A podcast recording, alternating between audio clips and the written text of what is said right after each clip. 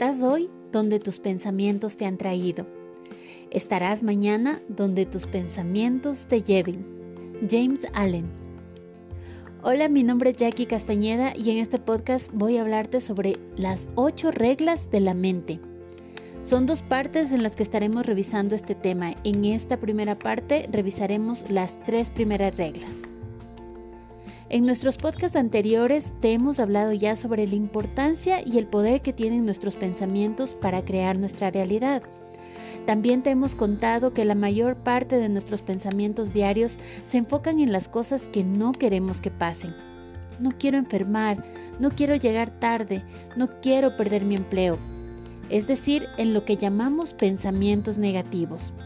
Y al estar constantemente pensando en lo negativo es precisamente lo que atraemos a nuestra vida. Te dejo un pequeño truco. La mente no lee el no. Por tanto, cuando le dices no quiero enfermar, lo que tu mente escucha es quiero enfermar. Por eso es muy importante que nuestros pensamientos sean positivos, es decir, que se enfoquen en lo que queremos que pase. Por ejemplo, quiero estar saludable. O mejor aún, darlo por hecho, soy saludable. Pero para entender mejor todo esto, aquí te dejo las tres primeras reglas de la mente. Estas reglas son utilizadas por diversas disciplinas, principalmente por la programación neurolingüística. Te sugiero que semanalmente elijas una y hagas diferentes pruebas en tu vida de los resultados que vas obteniendo antes de pasar a la siguiente. Empezamos.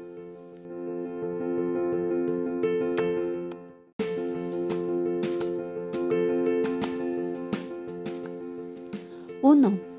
Todo pensamiento o idea produce una reacción física. Nuestros pensamientos generan emociones, los que a su vez afectan todas las funciones de nuestro organismo. Cuando te sientes triste, estresado, tienes ansiedad o estás desanimado, detente y evalúa tus pensamientos. Claro que es normal que una situación que no esperábamos nos cause tristeza. Lo que no es normal es perpetuar ese sentimiento, ya que no solo afectará nuestra actitud, sino también nuestra salud. Modifica tus pensamientos, Recuerda un momento de tu vida en el que te sentiste feliz, optimista y alegre. Bastará esto para que tu actitud cambie y tus emociones también. El estado de tu vida no es más que el estado de tu mente. Gwen Dyer. 2. Lo que se espera tiende a hacerse realidad. ¿Te ha pasado que antes de ir a una reunión, por ejemplo, piensas, ¿me va a ir mal?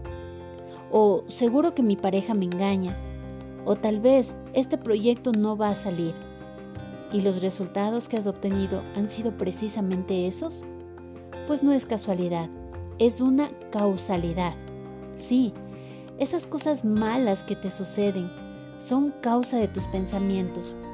Cuando piensas en el resultado de algo, sea positivo o negativo, este se va a manifestar en tu realidad, ya que te has programado y has programado a tu subconsciente para alcanzar ese resultado. Como lo dijo Henry Ford, tanto si dices que puedes como si dices que no, estás en lo cierto. 3. Al tratar con nuestra mente o la de otros, la imaginación es más poderosa que el conocimiento o la información. La imaginación es uno de los poderes más grandes de nuestra mente.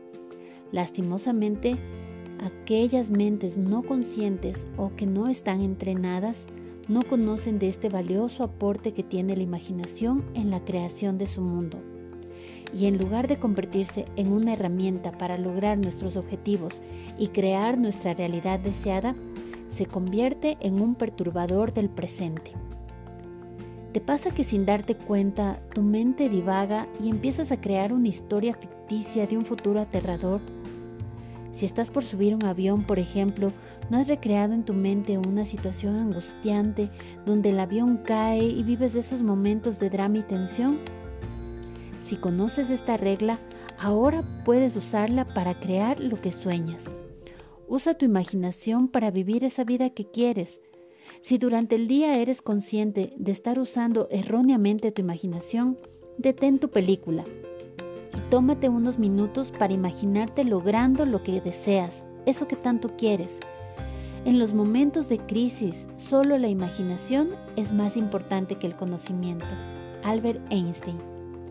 Hasta aquí llegamos con esta primera parte de las ocho reglas de la mente. Espero que pongas en práctica estos ejercicios y si es posible, escribe las reglas en un papel y colócalas en un lugar visible para que puedas leerlas a diario. Gracias por escucharnos y espera nuestra segunda parte con las ocho reglas de la mente.